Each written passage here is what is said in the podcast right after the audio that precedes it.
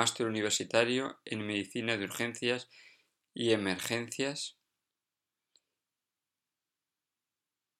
de la asignatura Urgencias Médicas en el área de urgencias dentro del módulo de infecciones en el tema 17 mm, sobre infección por VIH y fiebre en el servicio de urgencias. La fiebre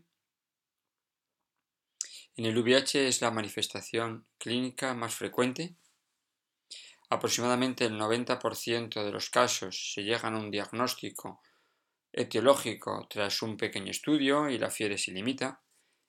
Pueden ser de corta duración y hay veces que esta suele ser autolimitada. Siempre tenemos que tener en cuenta la historia clínica es muy importante similar a la población en general, hay que interrogar sobre la situación inmunológica y hay que ver si está tomando no profilaxis, como está tomando septrin, está tomando isoniazida, como profilaxis de la tuberculosis. Tenemos que ver una historia clínica detenida, teniendo en cuenta lesiones dermatológicas, la presencia de adenopatías, la presencia de visceromegalias, organomegalias y el fondo de ojo es importante, que nos permite ver lesiones de citomegalovirus y toxoplasma en el fondo de ojo y siempre las pruebas complementarias básicas cuando llega la puerta de urgencia, un hemograma, una mioquímica, una radiografía de toras y, como no, la extracción de hemocultivos o un urocultivo según la sintomatología del paciente. Ahora nos vamos a centrar en la fiebre sin una causa aparente. Esa solamente representa el 10% de todos los casos de fiebre que llegan al servicio de urgencias en pacientes con infección por VIH.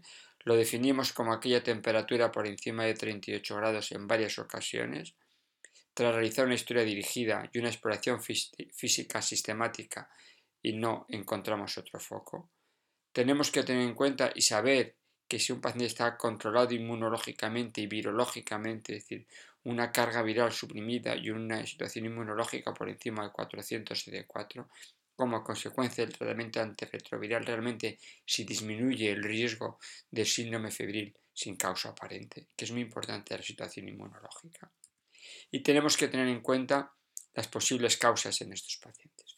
¿Cuáles son las posibles causas? La primera de todas ellas, y fiebre sin foco, es la tuberculosis. Le sigue la infección por el VIH, la prima infección por el VIH.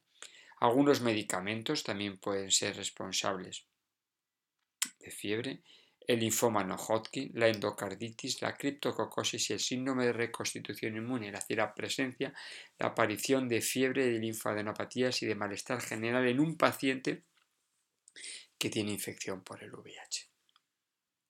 Otros causas menos frecuentes, el Mycobacterium avium intracelulario, Kansasi, la sepsis por salmonella, el citomegalovirus, la sífilis, la neumonía eh, por pseudomonas, o la fiebre por pseudomonas, leishmaniasis, neumocistis carini, toxoplasmosis, histoplasma capsulatum, infecciones por Campylobacter, infecciones neumococas por Haemophilus influenzae, Bartonella, candidiasis, neoplasias, polimiositis, vasculitis y acidosis láctica con hiperlactacidemia sintomática, como posibles causas de síndrome febril sin un origen aparente. Tenemos que tener en cuenta la gravedad del paciente. Tenemos que ver si el paciente tiene una inestabilidad hemodinámica, si la frecuencia cardíaca sea por encima de 30, si además presenta acidosis metabólica, es decir, con un pH por debajo de 7,35, disminución del bicarbonato y una disminución compensadora de la PC2, si tiene trastorno del nivel de conciencia, si tiene fenómenos hemorrágicos, si es una persona adulta o si tiene unos niveles de, de neutrófilos por debajo de 500, son criterios de gravedad que nosotros nos vemos obligados de, a ingresar este paciente cuando llega al servicio de urgencias. ¿Cómo enfocamos a este paciente? Con la historia clínica, la exploración física y las pruebas complementarias, tenemos que ver si objetivamos realmente en este paciente una, eh, una focalidad. Si objetivamos una focalidad, nos vamos a la focalidad. Si no tenemos focalidad, tenemos que ver las CD4 si está por encima de 200 o por debajo de 200. Si está por encima de 200, las mismas agentes etiológicos que la población general, teniendo en cuenta además la tuberculosis y el linfoma no Hodgkin. Si tiene por debajo de 200 CD4, especialmente por debajo de 100 CD4, hay que tener en cuenta el MAI, citomegalovirus, el síndrome de reconstitución inmune. Si está por encima de 100 CD4, la neumonía por neumocistis carini, la tuberculosis extrapulmonar y la criptococosis. Y si este además paciente tiene criterio de gravedad, vamos a evaluar el ingreso con un tratamiento antibiótico empírico o lo más dirigido posible. Y si no tiene criterio de gravedad, lo vamos a manejar de una forma ambulatoria. ¿Cuáles van a ser el, tratamiento que vamos a emplear si, tiene criterio de, si no tiene criterio de gravedad? Ceftriaxona, un gramo o dos gramos intravenoso y le diremos que venga al día siguiente al hospital el día de enfermedades infecciosas. Si tiene criterio de gravedad, le podemos dar imipenen 500 a 1 gramo cada 6-8 horas, o le podemos dar meropenen 1 gramo cada 8 horas, o piperacinato zobactam 4 gramos cada 6-8 horas. Además, podemos añadir en algunos casos vancomicina 1 gramo cada 12 horas. Si el paciente está severamente inmunosuprimido, además añadiremos cotrimoxazol a grandes rasgos dos ampollas IV diluidas eh, cada 8 horas. Si el paciente fuera alérgico, pues en vez de emplear la pauta anterior, podemos emplear la pauta de tigeciclina más eh, ciprofloxacino eh, asociado o ciprofloxacino o aminoglucósidos. Entonces tenemos como evidencia B2 ante la presencia de fiebre sin foco en un paciente con infección por el VIH independientemente de la cifra de CD4 y dada la alta prevalencia en nuestro medio, debemos siempre sospechar tuberculosis, inclusive en la puerta de urgencias. Todo paciente por encima de 200 CD4, además de descartar los mismos cuadros patológicos que todas las personas sin infección por VIH, debemos incluir la tuberculosis y el linfoma no Hodgkin, esto también con una recomendación B2. Si ya nos centramos que el paciente además de fiebre tiene disnea y vemos que tiene por debajo de 200 CD4, son cuadros graves, tanto infecciosos como no infecciosos, y que debemos empezar el tratamiento lo antes posible. En la mayoría de los casos se recomienda iniciar tratamiento empírico de las patologías más frecuentes hasta tener la confirmación diagnóstica todos, ambas situaciones, con un grado de recomendación C3. El algoritmo en pacientes con disnea. ¿Cómo lo vamos a actuar? Vamos a actuar de esta manera. Si no tiene la placa normal, no tiene fiebre, gasometría normal y placa normal y exploración física anodina, traquebronquitis, la disnea puede ser por la anemia o un cuadro de ansiedad o psicopatología.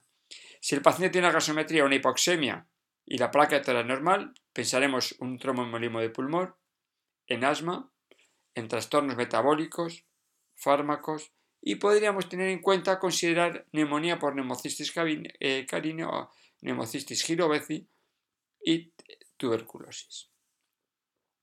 Si tenemos la placa de gasometría, la placa tórax anormal, con gasometría normal o anormal, si la placa tórax tiene un patrón intersticial difuso, neumonía por neumocistis carini, sarcoma de Kaposi.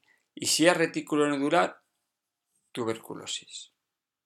Si es alveolar, bilateral, insuficiencia cardíaca o edema agudo del pulmón, mirar embolismos o endocarditis. Si es focal, neumonía por neumococo, Haemophilus, estafilococo aureus, legionela, sidomona, citomegalovirus, puede ser criptococo, sarcoma de Kaposis, tuberculosis, toxoplasma leishmania. Si está cavitada, la neumonía, tuberculosis, micobacteria típica por Mycobacterium cansasis, pseudomonas, nocardia, estafilococo aureus, neumonía por neumocistis carini, algunos neumococos son capaces de cavitar y el Rhodococcus X. Si tenemos en la placa de toras una neumotoras, neumocistis carini. Si tenemos derrame pleural, tuberculosis o neumónico o sarcoma de Kaposi, que puede ser hemorrágico. Y si tenemos una placa de tórax sugestiva de neoplasia, puede ser un linfoma o un carcinoma broncogénico, que puede tener estos pacientes independientemente de los valores de CD4. Imágenes de una neumonía por neumocistis carini, patrón intestinal, algunas veces tiene un, patrón más condensado, más nodular, más infiltrado alveolar, la neumonía por neumocistis carini, y aquí veis otra imagen de neumonía por neumocistis carini. ¿Qué vamos a hacer entonces como fiebre y disnea impaciente por VIH? Hay que ver variable metocrito de la hemoglobina, si tiene anemia. Macrología emocional carbonónica es una buena opción. En el caso que tenga, eh, que consideremos el ingreso hospitalario, tratamiento lo antes que podamos y oxigenoterapia, y siempre hay que pedir una LDH, que se eleva la neumonía por hemocitis carine, hemocultivos, un chill y un gran disputo, una antigenuria para el legionero neumococo, ingresarle en la unidad de cuidados de unidad de enfermedades infecciosas, tratamiento empírico o tratamiento específico según las orientaciones que vayamos encontrando según la situación del paciente.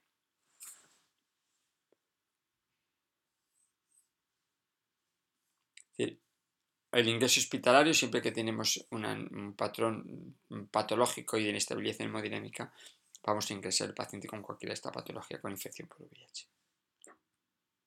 En resumen, la fiebre es frecuente en pacientes con VIH. Con tratamiento antirretroviral disminuye la fiebre, disminuye la gravedad. Hay que pensar siempre en la tuberculosis.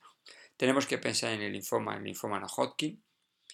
Y, como no, la neumonía por neumocistis carini. Todo es muy importante. Los valores de CD4, los valores de carga viral, el tratamiento antirretroviral y la situación inmunológica y la profilaxis que el paciente por infección por VIH tenga. Esperemos que esta presentación os sea de mucha utilidad. Toda esta información la hemos obtenido de este documento que lo podéis tener como material complementario. Es un documento del grupo de expertos del Plan Nacional sobre el SIDA y la Sociedad Española de Medicina de Urgencias y Medicina de Emergencias, que ha preparado este documento de consenso sobre urgencias en pacientes con infección por VIH.